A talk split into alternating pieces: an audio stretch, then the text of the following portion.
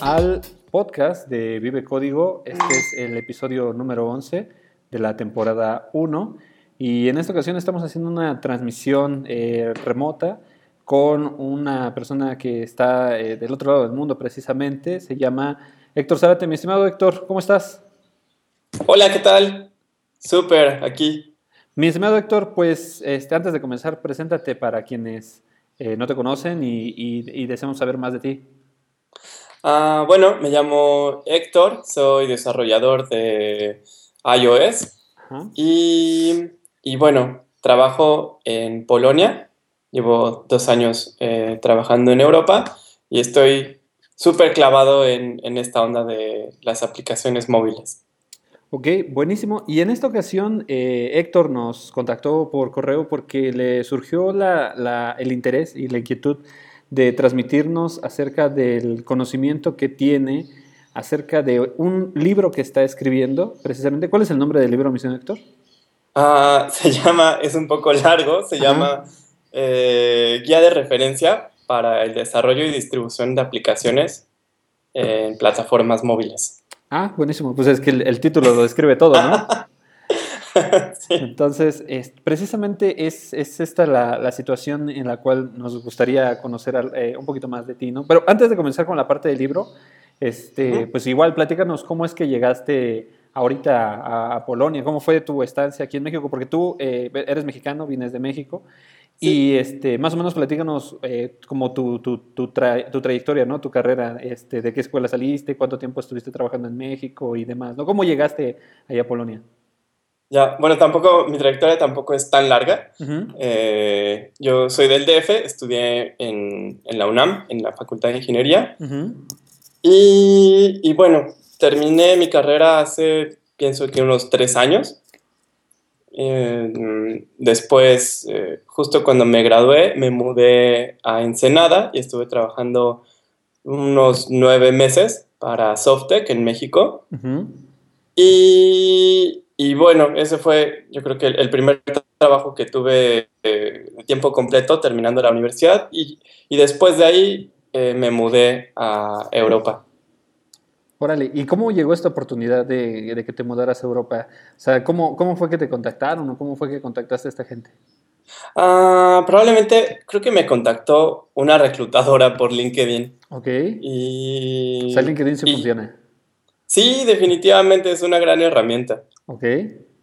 Y, y, ya, no sé, me, me, bueno, ya sabes, me contactaron, empezamos a, a hacer entrevistas y al cabo de algunas entrevistas me dijeron, oye, pues, ¿por qué no vienes para acá? Y dije, pues sí, ¿por qué no?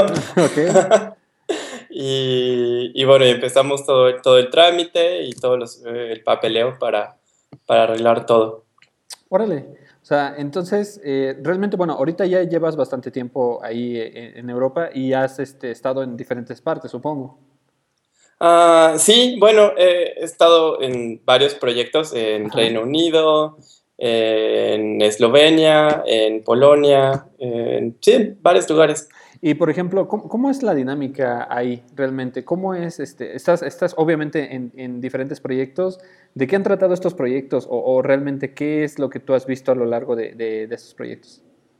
Ah, bueno, estoy muy concentrado en la parte de, software móvil, entonces todos mis proyectos han sido alrededor de esta tecnología. Okay. Y, bueno, pues son, son muy diferentes. Eh, algunos son para instituciones financieras, algunas son aplicaciones como un poco más sencillas, eh, eh, algunas campañas de marketing, algunas son, no sé, como el desarrollo de, algunos componentes como de algún, de algún API. Así que va variando un poco y, eso hace que sea divertido. Vale. Oye, y ahora sí, un poquito eh, ahondando en esta parte del libro que tienes, este, ¿qué te, qué te de, en todo esto que has hecho y, toda esta experiencia que has recabado, qué fue lo que te llevó a ti a empezar a hacer este libro? Ah, bueno, eh, este es principalmente mi trabajo de tesis. Eh, desde que estaba estudiando en la universidad, empecé con este rollo de las aplicaciones y, y bueno, mi tesis fue acerca, fue tratar de resolver la pregunta qué hace una aplicación exitosa en el mercado móvil. Ok. Y, y entonces me dediqué a investigar como qué están haciendo esas aplicaciones que están en los primeros lugares de, de las tiendas móviles. Y, y bueno, en, en, mi investigación descubrí cuatro prácticas fundamentales que hacen una app exitosa. Ok, ¿y, y cuáles son estas, estas, este... Oye, y por ejemplo, antes, antes de preguntarte cuáles son estas prácticas, este, ¿todo esto tú lo fuiste recabando conforme a la experiencia que tú fuiste adquiriendo? Um, sí, bueno, parte fue Ajá. recabar información, bueno, que ya estaba ahí, uh -huh. o sea, que está en libros, que está en internet, y otra parte fue documentar la experiencia que, que yo había hecho al sacar aplicaciones uh -huh. o al trabajar en, en las plataformas móviles. Ah, ok. Entonces, ahora sí platícanos, ¿cuáles son estos factores que tú comentas en tu libro? Bueno, el primero es que una aplicación resuelva una necesidad. Ok. Eh, okay definitivamente. No sé, o sea, si, si tu necesidad, no sé, hay necesidades, no sé, como encontrar una película, eh, encontrar los itinerarios del cine. Ok. O, o encontrar, no sé, eh, entretenimiento, por ejemplo, algún juego, ¿no? Uh -huh. eh, necesidades hay, hay muchísimas y bueno, y, y, las plataformas móviles tienen muchas herramientas y, y, muchos alcances para poder resolver muchos, muchas necesidades. Esa es... Esa es la primera. La primera, exacto. Okay. Y, eh, y, al respecto de, de, la necesidad, porque por ejemplo, hay, hay eh, ¿cómo, cómo, lo, cómo, lo, ¿cómo lo describes tú? Porque realmente eh, creo que habíamos platicado al respecto de que tienes como, aparcas como aspectos, no solo, bueno, no, no, tan técnicos, ¿no? Sino un poquito más este, sociales y, y tal vez hasta filosóficos, ¿no? Eh, sí, fíjate que este libro es, es un libro o sea, e, e, es un libro sobre algo técnico, uh -huh. pero abordado de una forma no técnica. Ok. Entonces, o sea, yo pienso que, que mucha gente que está haciendo aplicaciones, sobre todo en, en México o tal vez hasta en Latinoamérica, uh -huh. pienso que, que la parte técnica, o sea, el, el hacer código, no es un problema. Ok. Pienso que, que el problema está en, en, entender el software como un producto. Ok. O sea, que es un producto que, en el que tiene que haber marketing y en el que tiene que haber, eh, no sé, como atención sobre la interfaz de usuario y la experiencia del usuario y okay. en el que tiene que haber eh, planeación. Y, y bueno, son todas esas partes no técnicas las que hacen que un producto sea exitoso y que siento que hacen falta en el mercado de México. Definitivamente. O sea, definitivamente yo creo que hay cosas que nos clavamos como, como gente de, de, técnica o gente o desarrolladores de software que nos gusta mucho en la, en la tecnología, realmente nos gusta mucho hablar de, de cosas eh, extremadamente técnicas, porque es algo que nos apasiona mucho, este, y perdemos un poquito de lado la, el enfoque de este tipo de situaciones como, como las que comentas, ¿no? Un poquito de planeación, un poquito de branding y marca y un poquito a lo mejor hasta de proyección o imagen, ¿no? O experiencias y demás. Y, y, hablando de esto, digo, ¿cuáles son los otros tres aspectos que tú también ves en, en, en, o que tú abarcas en este libro? Ah, el segundo, que me parece muy importante, uh -huh. es planear el proyecto de software. Ok.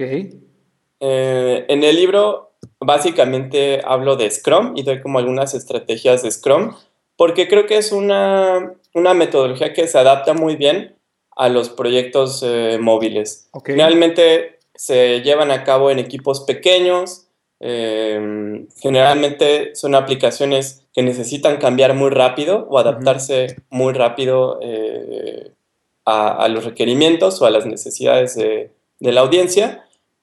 Y, y, bueno, ya hay como muchísimo ownership de los, de, de los desarrolladores y de ese producto. Entonces sí. me parece que es una, una metodología muy conveniente para este tipo de proyectos. Ok, sí, definitivamente yo creo que eh, usar eh, o adaptarse muy rápido a los cambios para poder sacar un producto, eh, definitivamente debe ser uno de los de los features o de las cosas que debe de tener el producto de software, ¿no? De hecho, de poder tener un cambio este, lo antes posible o, o tener eh, elementos que puedan administrarse de tal manera que se puedan repriorizar o, o que se puedan este, tener eh, atención al día, este, definitivamente creo que son cosas bastante interesantes. ¿Y, ¿Y, cuál sería el tercero? Ah, el tercero es acerca de la interfaz de usuario y la experiencia de usuario. en el que, bueno, tratas que, que el usuario utilice tu aplicación de la forma más natural y más eh, intuitiva y eficiente posible. Ok, hablas de usabilidad, o sea, en tu libro hablas al respecto de usabilidad. Sí, sí, sí, exactamente. ¿Y, y, eh, y, qué describes? Bueno, vienen varias estrategias, eh, algunas que a lo mejor son obvias, algunas menos obvias. Ok. Eh, no sé, sobre cómo utilizar los colores, las tipografías. Mm, ok. Eh, Importante. Algunos principios como muy básicos, eh, de buscar consistencia, o, o bueno, son varios, que la verdad no recuerdo todos, pero pueden checarlos en el libro. Y, y, bueno, o sea, hay estrategias, o sea, hay, hay como varios pasos más o menos formales y hay también como un conjunto de tips que puedes ir leyendo y, ir aplicando los que te convengan. Ah, buenísimo. ¿Y cuál sería el último, mi señor Héctor? Y el último es marketing, que es una de las partes yo creo que más difíciles de, lograr bien. Sí. Porque no importa que tengas un producto que, resuelva la necesidad más grande de la humanidad y que la resuelva de la mejor forma posible y la forma más eficiente y que además hayas planeado eh, este proyecto para que saliera en tres semanas sin gastar ni un día más, ni una hora más, ni un centavo más. Eh, bueno, todo esto sería inútil si no hay una audiencia que utilice ese producto.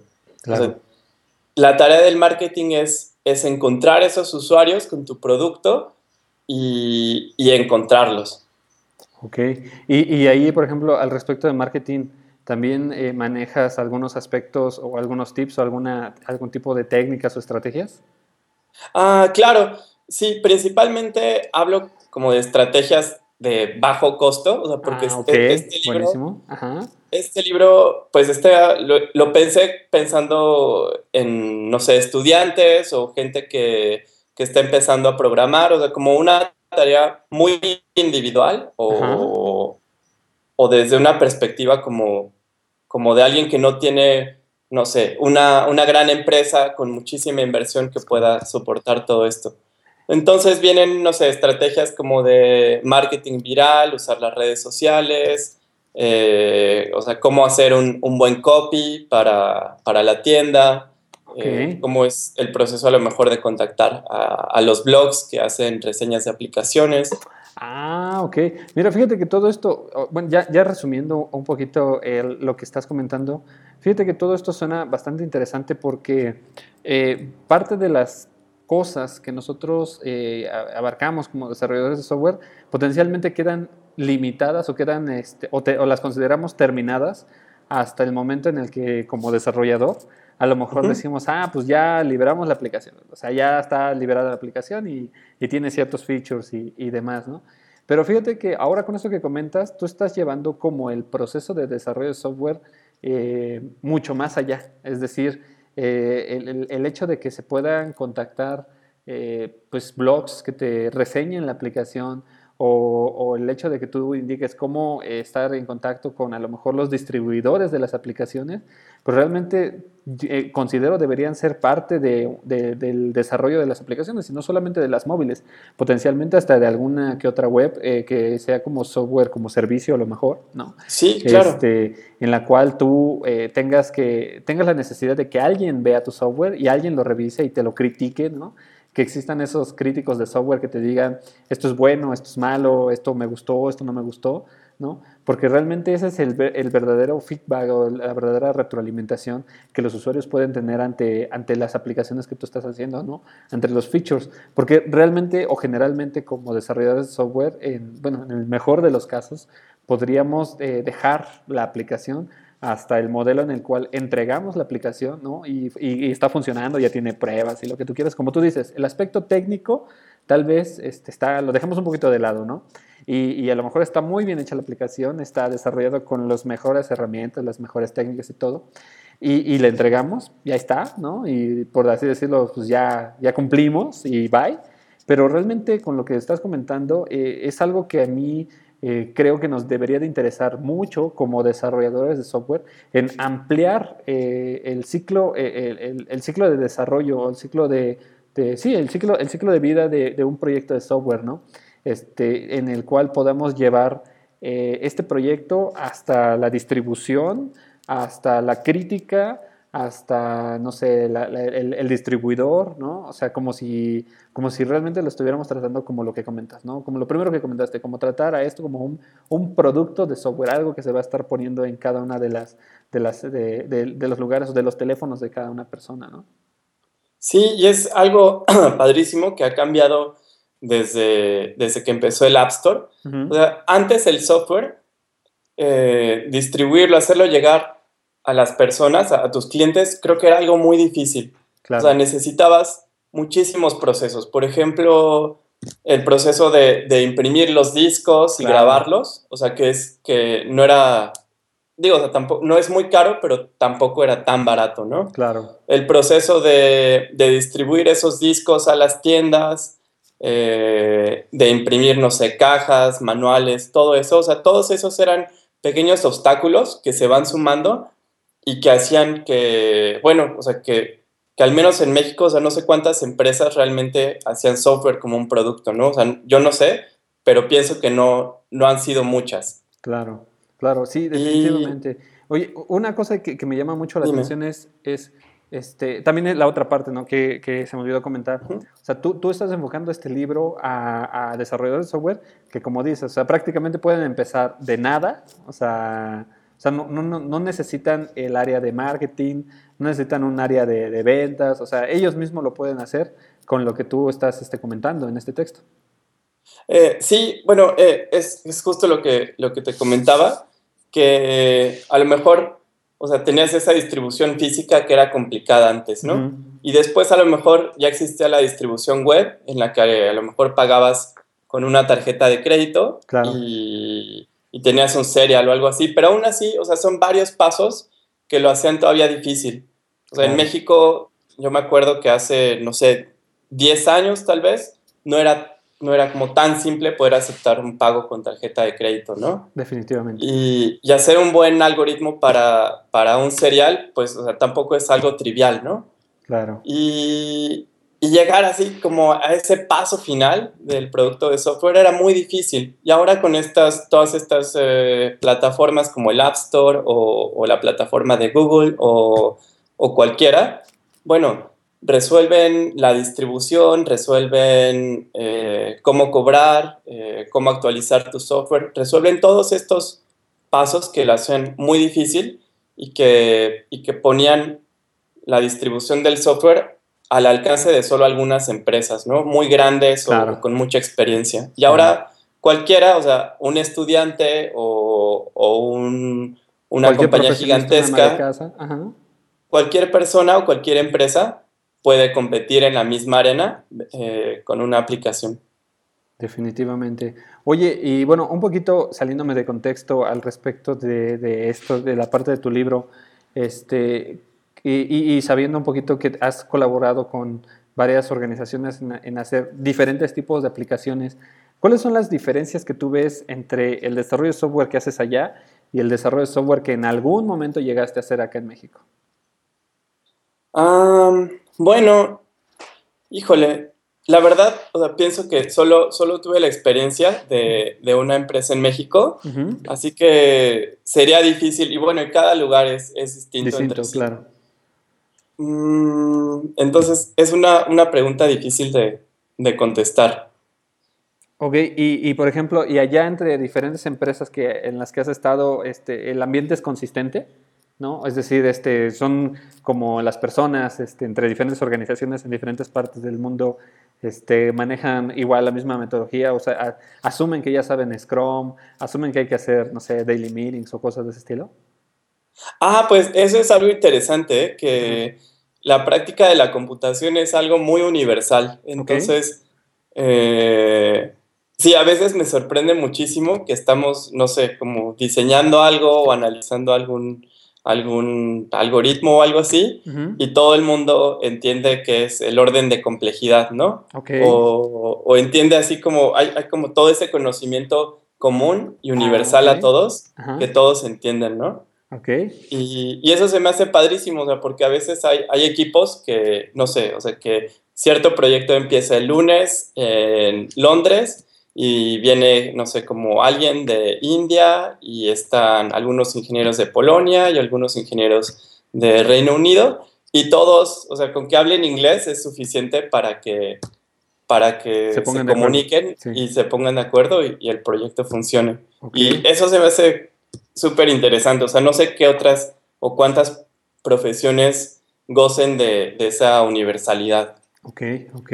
Pero, pero es una ventaja, padrísima. definitivamente yo creo que hay, cosas que igual como desarrolladores de software eh, deberíamos ya de, conocer, ¿no? O sea, realmente, inclusive yo creo que hasta tus mismos compañeros eh, confían en que tú ya lleves eh, ciertos conocimientos al respecto, ¿no? Sí. O sea, ya dicen, ah, o sea, vamos a hablar de, de un tema en particular, pues ya en común ya debe de, ya debe de existir eh, una serie de conceptos que ya deben de conocer todos, ¿no?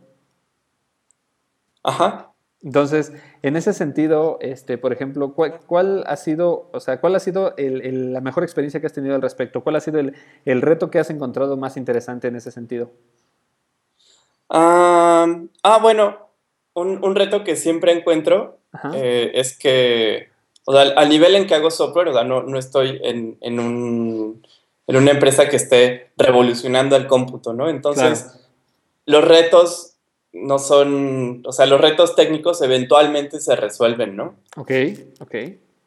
Entonces, pienso que los retos más importantes del software eh, como en un nivel general, o sea, mientras no sea, o sea, mientras no estés redefiniendo la ciencia de la computación, pienso que los retos más importantes son más bien como políticos o como administrativos o, de comunicación. Ajá.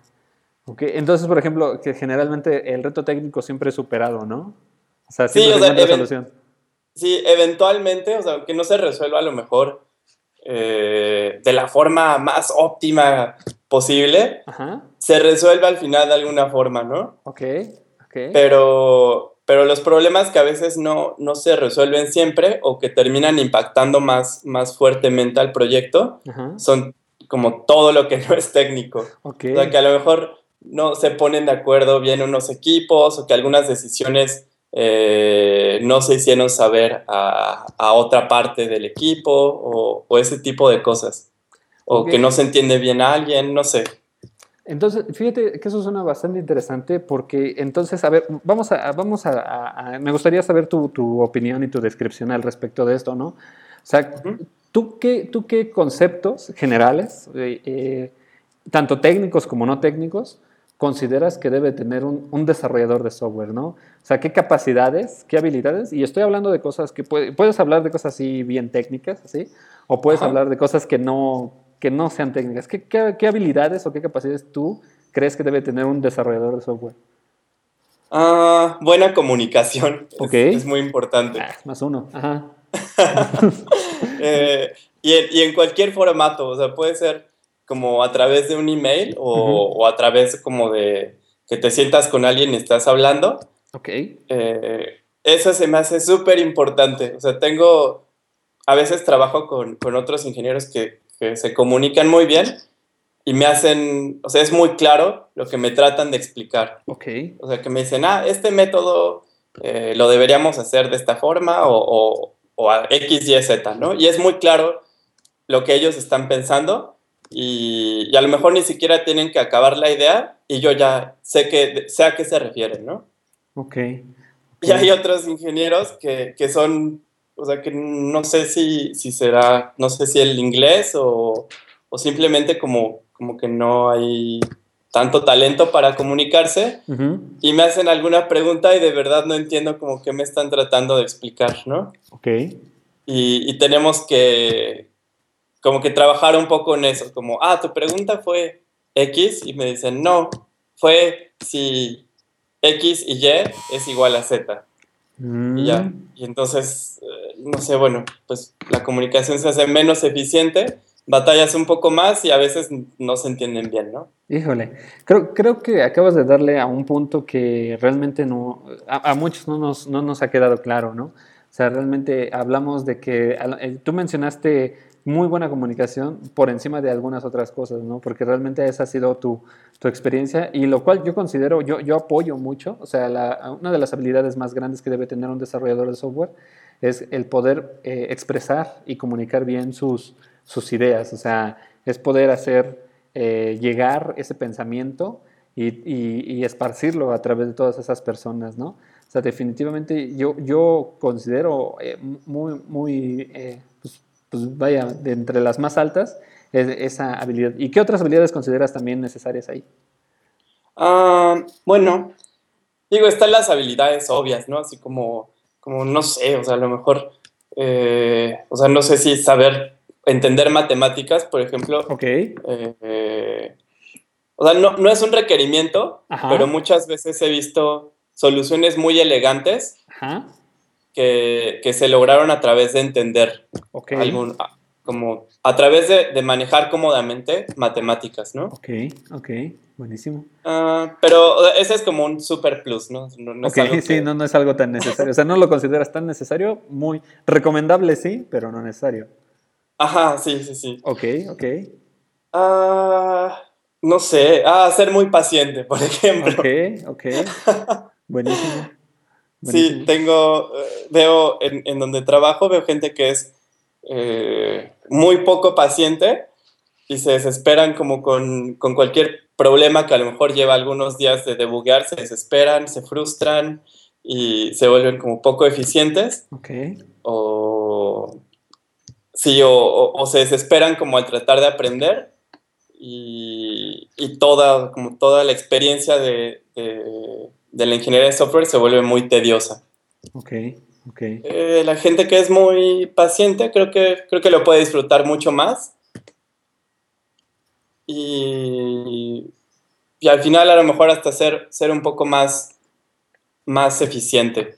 no sale algo, entonces te relajas y a lo mejor piensas en otra cosa y eventualmente ya se te prende el foco y lo resuelves, ¿no? Ok.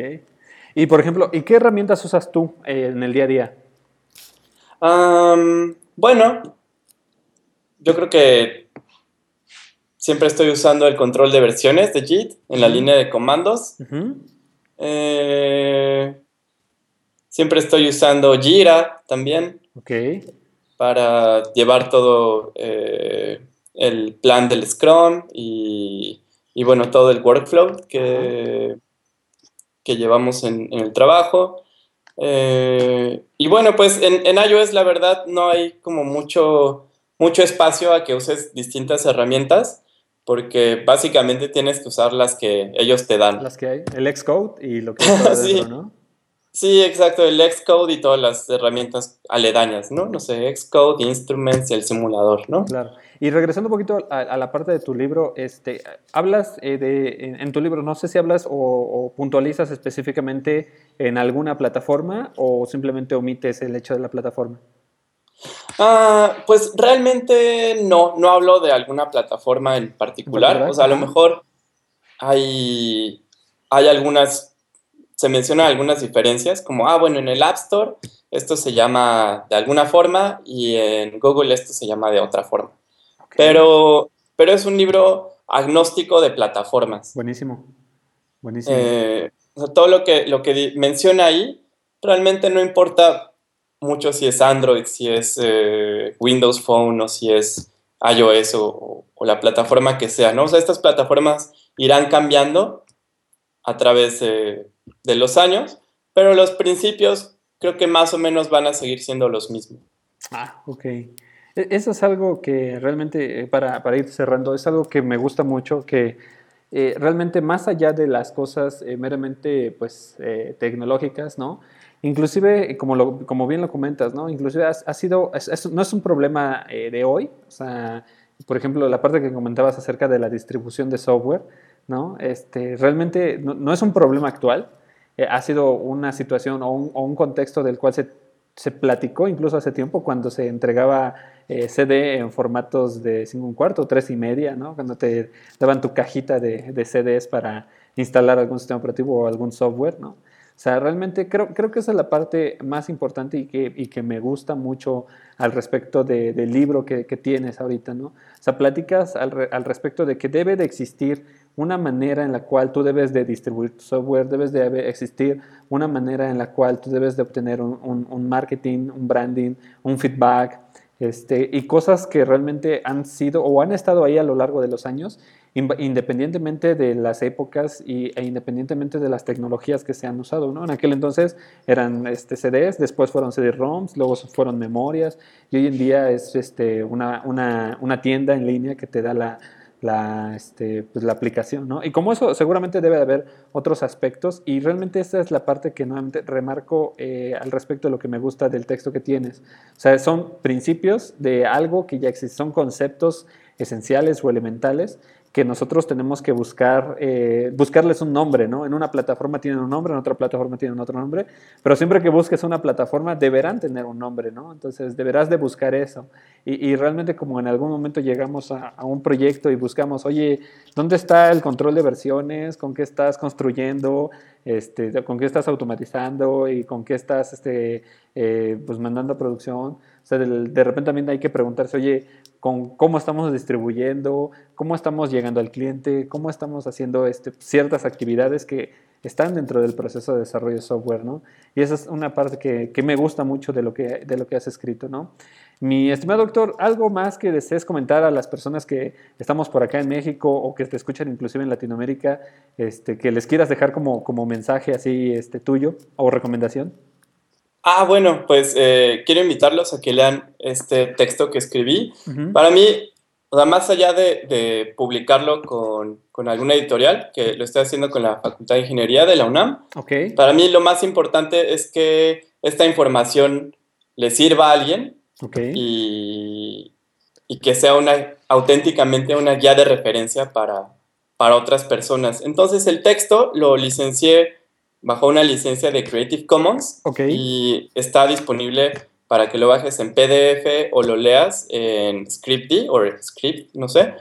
y, y, bueno, pues seguramente les podrás pasar el link, bájenlo, chequenlo. Y, y, bueno, si tienen preguntas o, cualquier cosa acerca de su app, que, que, a lo mejor tengan dudas como, ay, ¿ahora cómo hago este paso? O, o cómo, cómo puedo entrarle a, esto de AdWords o no sé, pues pueden escribirme un correo o un tweet y, si puedo ayudarles, eh, con muchísimo gusto lo puedo hacer. Ok, ¿y, en dónde te podemos contactar? ¿Tu, cuenta de Twitter? Ah, sí, eh, Twitter, mi Twitter es arroba iOSCowboy. Ok, ¿y el de GitHub? Y, mi GitHub es también iOS pues, Cowboy. Buenísimo, pues para que te contactemos ahí, ¿no? Sí, seguro. Órale, pues. Y ya te estaré avisando cuando se publique, que será yo creo que a finales, hacia finales de este año, o el segundo semestre de este año. Pues ya está, mi estimado doctor. Pues sin más ni más, muchas gracias por compartir este, pues, todo este conocimiento con nosotros. Muchas gracias, no, por, gracias a ti. Este, no, pues por compartir el libro. Y definitivamente eh, va a ser un texto recomendado. Y vamos a estar ahí poniendo la, la, información y la liga de contacto, tanto del libro como tuya, ¿no? Para que la gente este, pues, entre y lo vea y lo lea y definitivamente va a ser algo eh, que tiene que, cambiar la forma en cómo desarrollamos software. ¿no? Bueno, tiene que, sumarle a todo el proceso general de desarrollo de software, ¿no? Porque inclusive, inclusive, por ejemplo, ahorita me, acordé, creo que ya tiene, eh, como el caso de Firefox, que está sacando sus telefonitos, también tienen su marketplace y demás, ¿no? Entonces, este, o sea, el, patrón ahí está, ¿no? O sea, los, los, los, conceptos esenciales ahí están, entonces, este, hay cosa de identificarlos y encontrarlos, ¿no? Sí, incluso hay, hay, o sea, incluso ya otros tipos de dispositivos, no sé, como eh, este reloj Pebble. Mm, por Tienen una, una plataforma eh, pues muy parecida, como una, una tienda de aplicaciones. ahorita no cuestan, pero, pero el modelo es el mismo. O sea, hay categorías, hay keywords, hay un copy, hay imágenes. Y, y bueno, pienso que vamos a estar viendo este modelo eh, en muchas otras plataformas algunos años más todavía. Seguramente. Pues, mi estimado doctor, un gustazo. Igualmente, pues estamos en contacto. Pues muchas gracias. Pues muchas gracias a todos ustedes por escucharnos. Este fue el podcast número 11 de la temporada 1 de Vive Código. Muchas gracias por vernos y escucharnos y hasta luego.